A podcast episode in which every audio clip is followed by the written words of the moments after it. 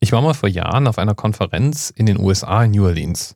Es war Juli und es war wirklich unglaublich heiß.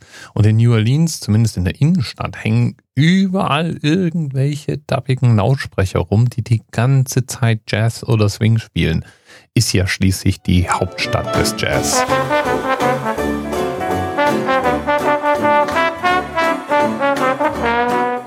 Was am ersten Tag an Vormittag vielleicht noch ganz witzig ist, kann einem irgendwann ganz schön auf den Zeiger gehen.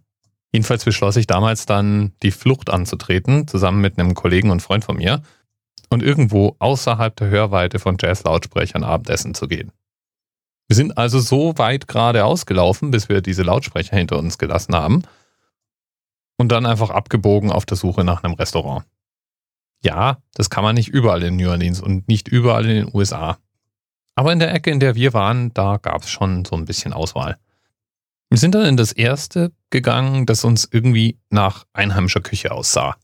War urig. Essen war lecker. Und schien Live-Musik zu geben. Und tatsächlich, irgendwann kamen die Musiker auf die Bühne und wie auf Kommando standen einige im Raum auf und gingen zur Tanzfläche. Es fiel auf, dass die Damen mit rüstigen Kleidchen unterwegs waren. Ja, und die Männer, die hatten ihre Cowboyhüte auf irgendwie volles Klischee, dachten wir uns. Ja, und die Musik, die klang dann ungefähr so.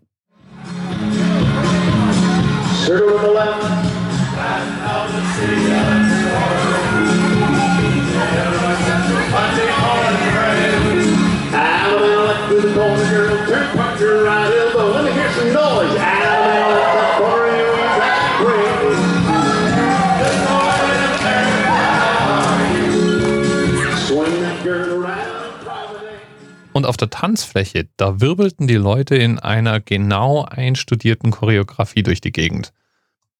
Der Typ am Mikro wird Q genannt. Und der hat den Auftrag, allen auf der Tanzfläche zu sagen, was als nächste Figur zu kommen hat.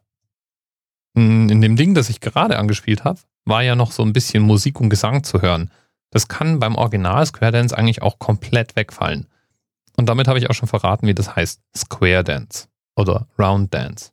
Und es ist ein traditioneller Tanz, der in den USA entwickelt wurde, aber eigentlich zusammengerührt wurde aus den verschiedenen Tanzschritten und Tanzstilen, die die Einwanderer jeweils mitgebracht haben. Es gibt darin also deutsche, spanische, französische und so weiter Einflüsse.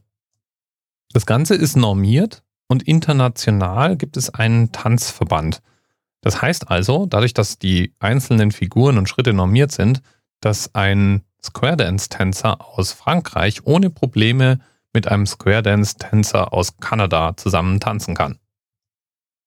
Und es findet auch regelmäßig statt, denn auch wenn dieser Tanz in den USA entwickelt wurde, ist es trotzdem nicht auf die USA begrenzt. Es gibt Square Dance Vereine in Japan, in Australien, in Europa ist es sogar relativ weit verbreitet.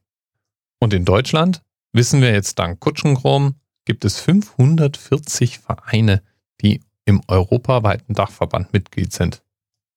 Ich stelle mir ja vor, dass es dann bei den deutschen Square Dance Vereinen ungefähr so abgeht, wie bei dieser Szene aus einem Lucky Luke Film.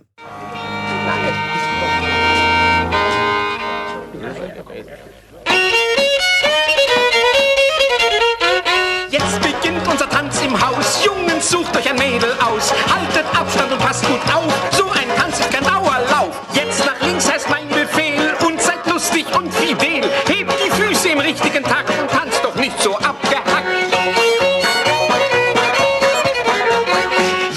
Dominiert an mir vorbei.